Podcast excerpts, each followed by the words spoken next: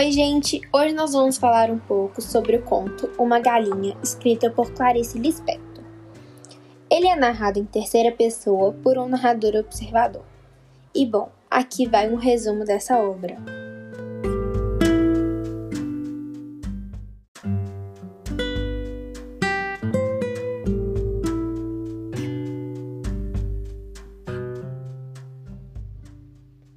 Havia uma galinha que breve viraria almoço de domingo, e após apalpá-la, a escolheram para o abate. De repente, ela voou até a morada do terraço e em pouco tempo alcançava o telhado do vizinho. A família foi alertada e, com a ajuda do dono da casa, conseguiram capturar seu almoço de volta após uma intensa perseguição pelos telhados do quarteirão. Exausta, a galinha pôs um ovo de pura afobação e sentou-se sobre ele para recuperar seu fôlego.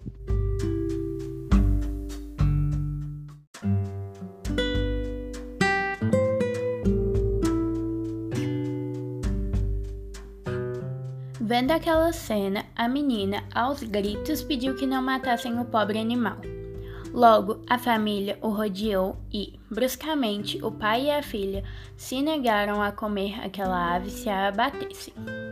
Com isso, a galinha se tornou a rainha da casa e, quando se lembrava de sua grande fuga, enchia os pulmões de felicidade. Até que um dia a mataram, comeram e se passaram anos.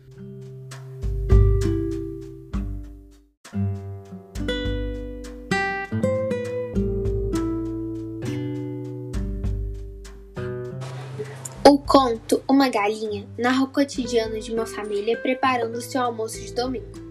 Porém, o que não era esperado era que o prato principal decidiu fugir pelos telhados da vizinhança. Após a perseguição bem-sucedida, a família decide não abater a ave, tornando-a a rainha da casa.